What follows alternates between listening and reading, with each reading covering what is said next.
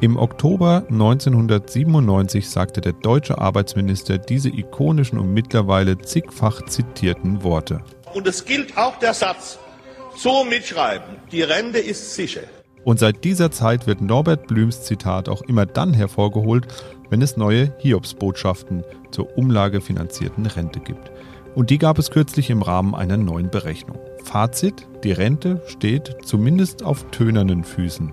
Wie funktioniert das Rentensystem eigentlich? Wie sicher ist die Rente denn nun und wie könnte ein reformiertes Rentensystem aussehen?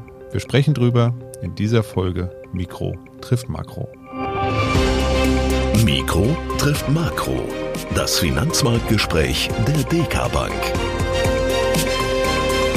Hallo und herzlich willkommen zu dieser 21. Folge von Mikro trifft Makro. Heute ist Mittwoch, der 23.06.2021 und bei mir sitzt der Chefvolkswirt der DK Bank, Dr. Ulrich Kater. Hallo, Herr Kater. Hallo, Herr Musmann. Ja, in der letzten Folge habe ich Sie, liebe Zuhörerinnen und Zuhörer, gefragt, wo Sie uns denn eigentlich hören und es gibt tatsächlich ganz viele Hörer, die überall verstreut sind und uns an ganz unterschiedlichen Orten hören und sogar auf der ganzen Welt verstreut sind. Grüße gehen raus an unseren Hörer in Abu Dhabi.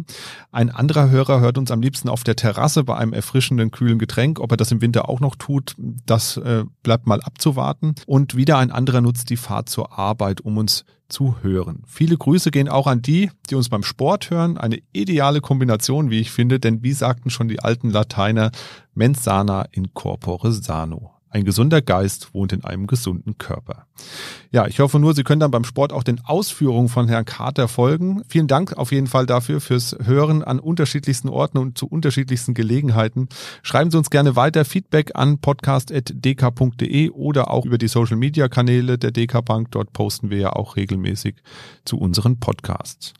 Ja, heute haben wir uns aus aktuellem Anlass ein größeres Thema vorgenommen, das wir mal etwas ausführlicher besprechen werden. Die Rente bzw. das Rentensystem ist immer wieder Bestandteil großer gesellschaftlicher Diskussionen und steht auch dieses Jahr im Mittelpunkt des Wahlkampfs. Über eine weitere Anhebung des sogenannten Renteneintrittsalters wird diskutiert und eine Berechnung förderte zutage, dass das umlagenfinanzierte System vor einem möglichen naja, nennen wir es nicht unbedingt Kollaps, äh, zumindest vor zusätzlichen Herausforderungen steht. Bevor wir uns das aber mit der Akribie eines Volkswirts ansehen, schauen wir erst nochmal auf den aktuellen Stand an den Märkten. Herr Carter, wie sieht's denn aus? Was bewegt denn die Märkte aktuell? Nun, ähm, Highlight aus der letzten Woche war ganz klar die Sitzung der US-Notenbank. Die FED und alle anderen Notenbanken stehen ja vor der Aufgabe, dass sie diese Notfallmaßnahmen aus der Corona-Zeit jetzt langsam zurückführen müssen ohne dass der Markt darüber Schluck aufkriegt. Das bedeutet, dass ähm, das allgemeine Zinsniveau ganz leicht steigen muss, weil es eben in Corona-Zeiten ja wirklich untertiefst nach unten geprügelt worden ist. Bei der FED war man zum Schluss ein bisschen verwirrt, weil die Inflationszahlen steigen und jede Notenbank müsste darüber eigentlich sehr alarmiert sein, aber die FED hatte bis zum Schluss eigentlich gar nicht auf dieses Thema, ähm, ist gar nicht eingegangen und da fragte man sich schon so ein bisschen, was ist da los? Haben die ein neues Konzept? Und das haben sie in der letzten Woche geändert und haben gesagt, natürlich, ach, achten Sie darauf, dass ähm, Inflationsgefahren nicht zu groß werden. Und das hat den Markt ähm, sehr beruhigt. Das heißt also, es ist jetzt nicht zu einer äh, Panik gekommen, dass die, die jetzt die Zinsen nach oben gehen, sondern man hat äh, es so aufgefasst, dass die Fed genau richtig äh, kommuniziert hat und daraufhin hat sich das Zinsgeschehen sogar erstmal ein bisschen beruhigt. Es ist nach unten gegangen. Die Inflationserwartungen sind rausgegangen aus den Erwartungen, aus den Preisen. Insofern war das ein weiterer Schritt zur Normalisierung und dass die Aktienmärkte das eben auch sehr gut weggesteckt haben.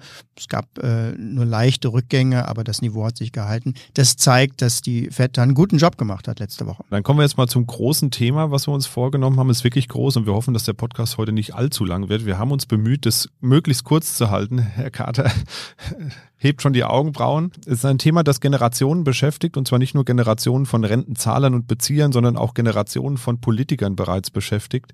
Ähm, und bevor wir zur aktuellen Studie kommen, vielleicht erst nochmal einen Blick zurück. Wann wurde denn sowas wie die staatliche Rente überhaupt eingeführt? So ewig wird es das ja wahrscheinlich noch nicht geben, so ewig lange. Ja, es ist ein Riesenthema. Wenn wir jetzt bei Arno Tobak anfangen, dann wird es ja vielleicht wirklich lang werden, aber wir wollen schauen, dass es wirklich ähm, handhabbar bleibt. Ja, also Dauer ist, ist relativ. Äh, die Rentenversicherung in Deutschland äh, gibt's äh, seit dem 19. Jahrhundert. Es äh, sind die äh, Bismarckschen äh, Sozialreformen. Damals sind dann eingeführt worden die Rentenversicherung für, für die äh, Angestellten und Arbeiter insbesondere und auch eine Invalidenversicherung. Die Mechanik war schon so ähnlich wie heute. Das heißt also, die Versicherten mussten Geld einzahlen in einen Topf in Abhängigkeit von dem, was sie verdienen. Und ähm, die Arbeitgeber beteiligen sich auch daran zur Hälfte. Diese Grundthemen sind ja bis heute äh, ähnlich geblieben.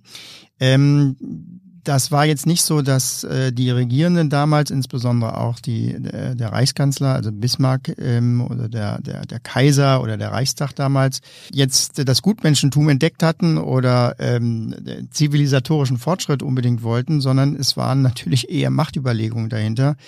Äh, man hatte eben erkannt, dass ähm, die damals so aufkommende äh, sozialistische Bewegung den Gesellschaften durchaus Umbruch voraus, ähm, äh, man konnte Umbruch voraussehen, wenn nicht sogar auch der Gesellschaftsordnung hätte gefährlich werden können. Und da hat, haben sich dann die Regierenden ähm, versucht, gleich an die Spitze der Bewegung zu, zu setzen. Ähm, die Leistungen waren noch ein bisschen rudimentär. Also eine Rente gab es ab 70 ähm, und auch nur dann, wenn 30 Jahre eingezahlt worden war. Wohlgemerkt, die Lebenserwartung war damals eher so im Bereich von 50 Jahren. Und es ist auch nicht so, dass die Leute jetzt wirklich bis 70 durchgearbeitet haben. Das muss man natürlich auch sagen, weil viele Leute haben natürlich, wenn es irgendwie ging, auch schon früher aufgehört zu arbeiten, wenn sie es leisten konnten. Aber es ging eben darum, die, die Altersnot zu verhindern und insbesondere auch bei den Invaliden, Berufsunfähigkeit würden wir da heute zu sagen, dass eben ein sehr, sehr großes Thema damals war, etwas Linderung zu verschaffen. Ja, selbst wenn es nicht das ist, was wir heute haben, wo wir ja bestrebt sind, so halbwegs den Lebensstandard im Alter auch zu halten. Das, davon konnte damals nicht die Rede sein. Aber es war in jedem Fall ein Schritt, den das Sozialsystem voranbrachte äh, den sozialen Ausgleich, ähm, den, den Ausgleich vor allen Dingen aus der Wohltätigkeit herausholte. Ja, früher, äh, vorher war es eben keine Staatsaufgabe, für, für einen Ausgleich der, der unterschiedlichen Lebenslagen zu sorgen. Und das war schon ein bedeutender Schritt. Äh, mit der Rentenversicherung ging es los. Ja, und irgendwann kam dann das umlagefinanzierte System, wie wir es jetzt kennen, auch im Endeffekt zum Tragen. War ja, wie Sie schon gesagt haben, damals schon ähnlich. Wieso eigentlich äh, Umlagefinanzierung? Warum nicht äh, direkt einfach eine private Rentenversicherung, ähnlich wie das in anderen Ländern gemacht wird. Ja, es war damals eben schon Umlage finanziert, allerdings nicht ganz. Es gab einen äh, großen ähm, äh, Zuschlag aus dem Reichshaushalt damals, also aus den Steuermitteln, ähm, weil die Beiträge, die man damals ähm, erhob, reichten nicht aus. Dieses Umlagesystem hat sich eigentlich in den meisten ähm, Ländern etabliert als staatlicher Teil der Altersvorsorge. Äh, was sich sehr stark unterscheidet, ist der Umfang dieses Umlageanteils der Altersvorsorge. Die Altersvorsorge besteht immer in allen Ländern aus sehr vielen unterschiedlichen Töpfen. Und ein sehr, sehr großer Topf ist dieses staatliche System und das ist eben ein, ein Umlagesystem, aber es unterscheidet sich durchaus. Also in ähm, Niederlanden und in Österreich, da kriegt ein Angestellter, der eine volle Beitragskarriere hinter sich hat, äh, durchaus 70 bis 80 Prozent des durchschnittlichen Lohns. In Amerika sind das 40 oder in, in Großbritannien nur 30 Prozent. Und da muss dann der Rest über private Systeme ähm, abgedeckt werden. Und deswegen haben insbesondere diese privaten Systeme Systeme eben eine sehr, sehr unterschiedliche ähm, Stellung in den einzelnen Ländern. Bei diesen privaten Anteilen kann man sagen, dass je größer die Notwendigkeit ist, privat vorzusorgen, also beispielsweise USA oder Großbritannien, desto mehr ist in der Bevölkerung das Bewusstsein dafür vorhanden dass man eben langfristig sparen muss, und zwar selber sparen muss. Und das hat sehr viel zu tun mit der Verbreitung der Aktie, weil die Aktie eben ein oder das Instrument par excellence für solche ganz langen Sparvorgänge sind, für, für, für Jahrzehnte von Aufbau von Vermögen. Insofern haben beispielsweise in den angelsächsischen Ländern äh, die Leute eine andere Einstellung zur Aktie. Nicht, weil sie irgendwie zu, über höhere Einsichten äh, verfügen als jetzt äh, die Deutschen oder die Spanier, sondern weil sie einfach wissen, sie müssen sich mehr drum kümmern. Da kommt eben zutage, dass die Aktienkultur und die Einstellung zur Aktie sehr stark mit dem Altersvorsorgesystem zusammenhängt, was in einem Land existiert und dann zusätzlich auch noch mit den Einstellungen der Politiker eines Landes zur Aktie, weil dort, wo auch die Politik dieses Instrument sinnvoll findet, da gibt es ähm, Anreize, wenn nicht sogar Förderungen für die Leute, für die ganz normalen Bürger, eben in Aktien lange zu sparen. Und daraus erklären sich diese Unterschiede, diese berühmten Unterschiede bei der Aktienkultur beispielsweise. Hat sehr viel mit dem Altersvorsorgesystem zu tun. Ja, schauen wir dann unser System noch mal ein bisschen genauer an. Vielleicht, wie funktioniert denn das eigentlich genau mit der Umlage? Also wenn ich es richtig verstanden habe, ich zahle jetzt mein Geld ein, mache ich ja jeden Monat, geht was weg von meinem Gehalt in die äh, Rentenversicherung, in die staatliche. Und ein anderer verbraucht dann das von mir jetzt eingezahlte Geld. Und wenn ich in Rente gehe, das dauert zum Glück noch ein paar Jährchen, dann bekomme ich das Geld, das eine dann jüngere Generation einzahlt. So in etwa? Ja, im Prinzip ist das so. Ähm, und damit wird dann auch gleich klar, wo das Problem liegt äh, wenn jetzt der Bevölkerungsaufbau so ist, äh, dass die Anzahl der Einzahler also zurzeit Sie und ich, sich schlechter entwickelt als äh, die Anzahl der ähm, zu Versorgenden. Das sind dann die Rentner, wir also irgendwann in ein paar Jahren. Bei mir schneller, bei Ihnen noch nicht ganz so schnell ja, dann kommt das System eben ähm, unter Druck und das ist genau das, was, was eben passiert. Dann reichen nämlich die Einzahlungen einer Generation für die Auszahlungen, die die darüberliegende Generation als Rentner bekommen will, weil sie eben zahlmäßig größer ist, reicht dann nicht mehr aus. Und wie gesagt, das ist die, die Perspektive für sehr viele Länder aufgrund eben der demografischen Entwicklung, der, der langfristigen Schrumpfung der Bevölkerungsanzahl. In Deutschland haben wir sehr geburtenstarke Jahrgänge. Äh, 1964, der Jahrgang ist der, der ähm, stärkste aus den ähm, Babyboomer-Zeiten. Ja, und solange diese Jahrgänge arbeiten und schön einzahlen äh, in das Rentensystem, ist alles in Ordnung. Das ist jetzt noch der Fall. Aber das wird in den nächsten zehn Jahren schrittweise sich verschlechtern, weil eben diese, gerade die Babyboomer-Generation in den 20er Jahren dann irgendwann ganz langsam, Schritt für Schritt, der eine früher, der andere später, eben in Rente geht. Wir haben jetzt im letzten Jahr mal wieder ein Jahr gehabt, wo die Bevölkerung in Deutschland zurückgegangen ist. Das ähm, ist in den letzten Jahren durch die Einwanderung ein bisschen äh, überblendet worden, aber es sterben in Deutschland eben etwa 200.000 Leute mehr als geboren werden. Das ist jetzt schon so. Und ähm, das schlägt jetzt in den nächsten Jahren immer mehr durch.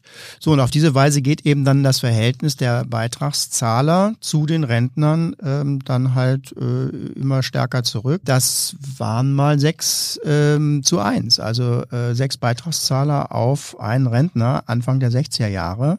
Wir sind jetzt heute bei knapp zwei zwei Beitragszahler auf einen Rentner und 2050 äh, kann man ja schon ausrechnen, da werden das ähm, noch so etwa 1,3 sein. Und da kann man sich vorstellen, wie eben das System da unter Druck gerät. Also da ist ähm, Druck im Kessel. So wie das System jetzt aufgebaut ist, würde das ähm, nicht standhalten. Da muss also was passieren.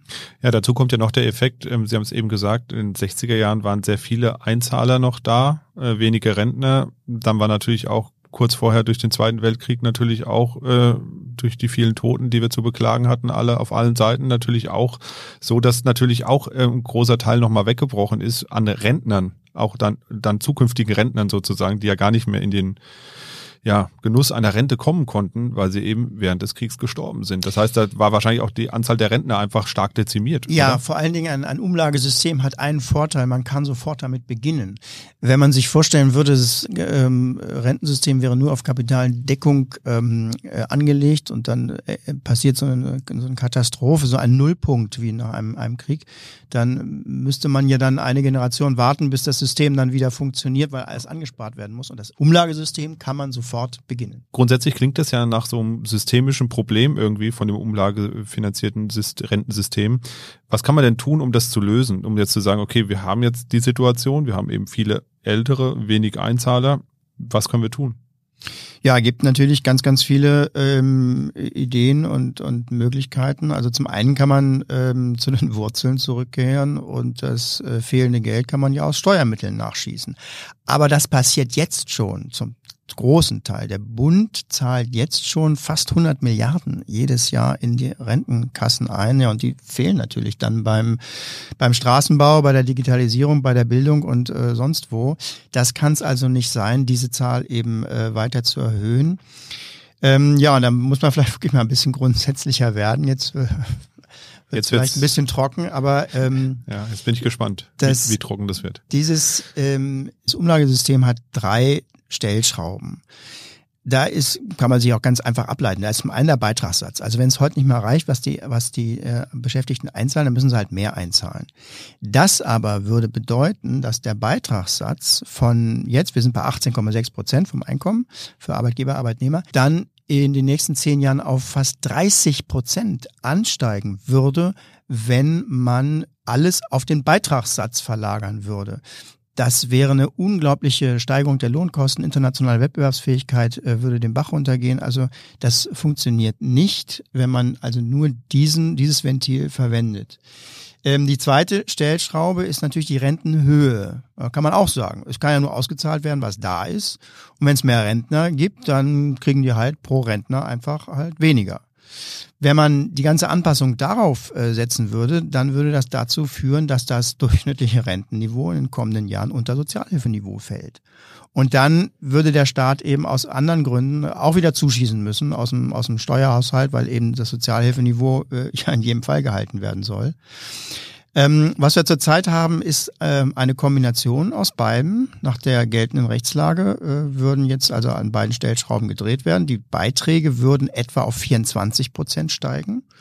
Und das durchschnittliche Rentenniveau ist jetzt noch bei 48 Prozent eines ähm, durchschnittlichen Arbeitnehmergehalts. Das würde dann auf 42 Prozent absinken. Da geht es immer so um den Standardrentner, der 45 Jahre lang eingezahlt hat. Es geht nicht um die Leute, die eben viel weniger Rente kriegen, weil sie zu wenig oder keine nicht, nicht ausreichend Zeit eingezahlt haben, sondern es geht wirklich um den, um den Vollrentner sozusagen. Ähm, ja, und da das alles sehr, sehr belastend ist, kommt dann die dritte Stellschraube zum Zuge und das ist das Rentenzugangsalter. Ist auch nachvollziehbar, wenn der Renteneintritt ähm, äh, sukzessive stattfindet, ähm, wird die Vermehrung der Rentner ähm, dann aufgehalten, wenn äh, das, das Eintrittsalter eben steigt. Ja, dann gibt's halt weniger Rentner und die Beiträge können länger stabil bleiben, das äh, System wird entlastet. Und das ist auch die effektivste Stellschraube. Wenn man das mal bildlich sagen würde, ein Jahr späterer Renteneintritt äh, ersetzt zwei Drehungen bei, der, bei, der, bei den Beiträgen oder beim Rentenniveau. Es gibt sogar Vorschläge, das zu automatisieren. Ja, man kann sagen, finanzieren können wir 15 Jahre äh, Rentenzeit. Wenn eben das, äh, die Lebenserwartung immer weiter steigt, dann steigt damit automatisch, da brauchen wir gar kein neues Gesetz für und keine Diskussion vor allen Dingen, das Renteneintrittsalter. Und das ist eben auch der Hintergrund der Debatte, die wir jetzt haben. Wir ähm, haben das Eintrittsalter in den letzten Jahren schon langsam nach oben äh, genommen, äh, sukzessive. Aber das reicht noch nicht, von 65 auf 67. Die Debatte wird weitergehen, ob es eben nicht 68 oder tatsächlich auf 70 Jahre ähm, und damit wären wir dann wieder im Kaiserreich. Wollte ich gerade sagen, da sind wir wieder da angekommen, wo wir angefangen haben. Ja, allerdings mit einer etwas längeren Lebenserwartung Ja. ähm, und einem höheren Rentenniveau. Ähm, ob das da nicht ähm, hingeht. Fest steht, dass die Rentenversicherung zurzeit auf einer schiefen Ebene ist. Das heißt, es muss was passieren in den, 20, in den nächsten 20 Jahren. Es war schon mal besser. Äh, In den letzten Jahrzehnten hatte man das ja schon erkannt und hatte ja schon einiges gemacht. Das Renteneintrittsalter raufgenommen, auch das Rentenniveau ähm, ähm, abgesenkt beziehungsweise ähm, absehbar ähm, ähm, gemacht, dass es sinken würde. Aber in den vergangenen Jahren sind wieder neue Leistungen in die Rentenversicherung reingekommen. Ähm, Und das ist das Problem beim Umlageverfahren. Man kann es jetzt beschließen, man muss noch nicht für, für bezahlen. Das wird der Politik aber auf die Füße fallen. Und deswegen ähm, muss man was tun. Entweder man kürzt die Renten weiter oder man erhöht das Renteneintrittsalter deutlich. Das sind die beiden Alternativen, die es eigentlich gibt. Hört sich aber auch so an, als wäre das ganze System eigentlich nur richtig funktionsfähig, wenn wir ja mehr oder weniger eine steigende Bevölkerungsanzahl haben. Ähm, ich könnte doch auch einfach mein jetzt eingezahltes Geld schon, ähm, was ich jetzt einzahle, dann in der Zukunft verbrauchen. Das wäre doch eigentlich leichter, dann wären wir bei so einem schon angesprochenen Kapitaldeckungsverfahren. Ja, das Deckungsverfahren läuft äh, anders. Da werden halt die Beiträge eines Berufstätigen auf einem eigenen Konto äh, angesammelt, wird dann verzinst in der Zeit, wenn es Zinsen gibt, beziehungsweise man kann eben da wirklich die Aktien verwenden für eine, für eine lebenslange Ansparphase. Und dann wird es irgendwann ausgezahlt. Man kann, wenn man will, noch eine Versicherung draufsetzen gegen Langlebigkeit. Nicht, dass das Geld aufgebraucht ist, aber man ist noch da. Das hört sich jetzt viel unabhängiger von, von demografischen Verwerfungen an, ist es aber auch nicht so ganz. Also es gibt sogar die Auffassung, dass realwirtschaftlich betrachtet die beiden Verfahren gar nicht so unterschiedlich sind. Denn wenn die Bevölkerung schrumpft, dann sind ja einfach zu wenig Ressourcen zur Versorgung der älteren Generation da. Und das hat nichts damit zu tun, wie die Rente nun finanziert ist, sondern es muss ja aus dem laufenden Sozialprodukt alles finanziert werden äh, bereitgestellt werden. Und deswegen ist es eigen, kommt auch das Altersvorsorgesystem in der, in der privaten Variante unter Druck. Äh, das ist ein bisschen übertrieben, weil man kann ja beispielsweise aus dem Ausland Leistungen beziehen. Aber auch das Kapitaldeckungsverfahren hat seine demografischen äh, Tücken. Man kann ja zum Beispiel die Nullzinsen gegenwärtig auch so interpretieren, dass wir eben äh, das als Ergebnis eines enormen Sparüberschusses haben. Die gegenwärtige Generation, äh, die will fürs Alter vorsorgen, die weiß, dass äh, die Bevölkerungszahl schrumpfen wird und äh, spart eben äh, wie wild zurzeit. Aber so viele Abnehmer für die Ersparnisse gibt's gar nicht. So viel kann ein, keine Volkswirtschaft investieren und deswegen fallen die Renditen. Und das ist die Erklärung dafür, warum wir eben schon sehr lange ähm, Nullzinsen, sogar negative Zinsen haben. Und da ist was dran. Also auch das Kapitaldeckungsverfahren ist nicht unabhängig von äh, demografischen Entwicklungen. Da gibt's noch die Angst vor dem großen Meltdown. Das heißt, wenn die Babyboomer ihre Anlagen auflösen, dann sinken überall die Kurse und die Werte der Vermögenswerte. Ähm, das ist zwar nicht so schlimm, das wird nicht so schlimm werden, weil die Entwicklung weltweit eben sehr unterschiedlich ist. Aber es gibt eben auch beim Kapitaldeckungsverfahren demografische ähm, Einflüsse und deswegen ist das Fazit, dass am besten eben eine Kombination aus Umlageverfahren und Kapitaldeckungsverfahren äh, ähm, für die für die Altersvorsorge geeignet ist. Beides oder die noch so tolle Organisation des Altersvorsorgesektors kann eben nicht verhindern, dass eine alternde Gesellschaft eine große Herausforderung ist. Für die deutschen, für die deutschen, ähm, fürs deutsche Verhältnis heißt das, dass diese Kombination aus Umlageverfahren und Kapitaldeckungsverfahren vernünftig ist, dass das Kapitaldeckungsverfahren ähm, eine etwas größere Bedeutung schon haben könnte. Die steigt auch langsam an und das wird in den nächsten Jahren auch weitergehen. Aber mein Tipp, am Ende werden wir um die Verlängerung der Lebensarbeitszeit einfach nicht herumkommen. Ja, das denke ich auch. Also, das haben Sie ja auch schon gesagt, das ist ja auch die effektivste Methode, um aus dem Dilemma so ein bisschen rauszukommen und äh, steht ja auch in Zusammenhang der längeren Lebenserwartung, die wir derzeit ja auch haben. Das heißt, je länger die Bevölkerung oder je älter die Bevölkerung wird im Durchschnittsalter, desto länger muss man eben auch einzahlen, um am Ende dann auch diese 15 Jahre oder was man so sagt, an, an Rente beziehen zu dürfen und zu können, vor allem. Ja, und dann kriegt man ja einmal im Jahr den sogenannten Rentenbescheid. Da stehen ja dann verschiedene Dinge drin. Wie viel Rente werde ich voraussichtlich bekommen, wenn ich weiterhin so einzahle, wie ich bisher eingezahlt habe oder weiter einzahle, wie ich im Moment einzahle. Ähm, es sind da verschiedene Daten genannt. Man kann schon mal sehen, was bekomme ich dann eigentlich ähm, für eine, würde ich eigentlich für eine Rente bekommen. Das liest sich ja erstmal so, wenn man da so drauf guckt, denkt man immer so, ja, das, da komme ich auch mit über die Runden. Das könnte funktionieren. Ist es denn so? Und äh, wie genau ist eigentlich und wie verlässlich ist denn diese Berechnung dieses Wertes, der da drin steht? Also ich sag mal, der ist ja in die Zukunft prognostiziert. Das heißt also, wenn ich jetzt arbeitslos werden würde, wird er ja wahrscheinlich nicht mehr maßgeblich weiter wachsen, sondern nur noch ein bisschen. Ist das ganze Thema Rentenbescheid und Vorausberechnung denn verlässlich? Im Großen und Ganzen ja. Natürlich jetzt nicht auf den Cent, der da äh, auf dem Rentenbescheid steht. Ähm, aber die großen Entwicklungen kann man schon daran ablesen. Ähm, der Rentenbescheid beruht auf der gegenwärtigen Rechtslage und sollte es dazu kommen, dass eben nicht das Renteneintrittsalter als Stellschraube gedreht wird, sondern eventuell am Rentenniveau, das heißt also eine Absenkung des Rentenniveaus beschlossen wird, naja, dann stimmen diese Werte natürlich nicht, wobei äh, bei solchen Beschlüssen dann immer eine gleitende Übergangszeit gilt. Das heißt also, dass solche Absenkungen dann ähm, sehr ähm, allmählich vor, vorangehen, innerhalb von fünf oder von zehn Jahren.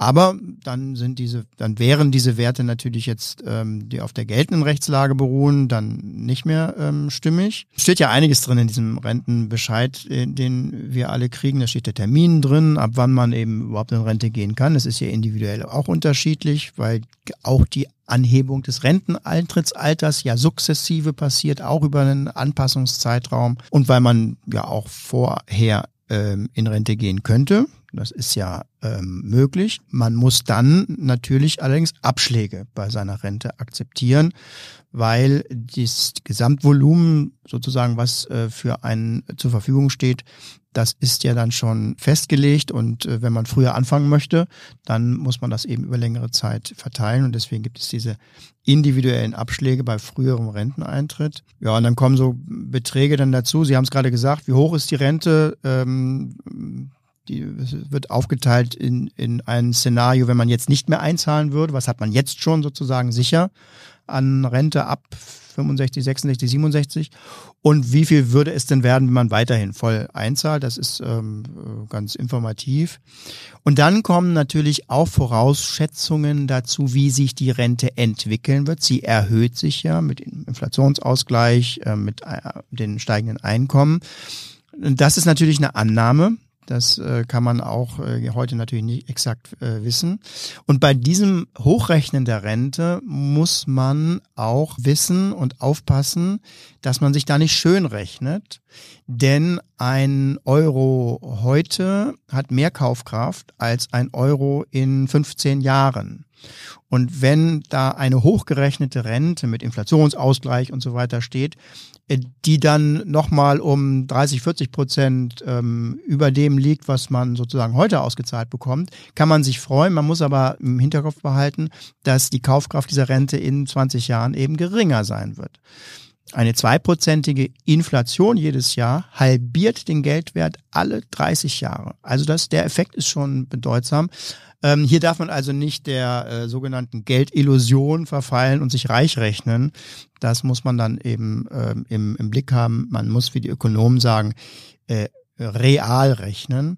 Aber ansonsten ist, ich würde mal sagen, der Rentenbescheid nach bestem Wissen und Gewissen, das glaube ich schon, und nach, natürlich nach der geltenden Rechtslage. Ein Punkt, den wir eben auch schon mal hatten, war ja, dass ähm, die Bevölkerung idealerweise wächst um das Rentensystem weiter zu finanzieren. Wie ist denn das eigentlich mit den Geburtenraten? Weil die spielen ja faktisch auch so ein bisschen mit in diesen Rentenbescheid dann rein. Für die Vorausberechnung muss ja auch bestimmte Vorhersagen treffen. Wie wird sich die Bevölkerung weiterentwickeln?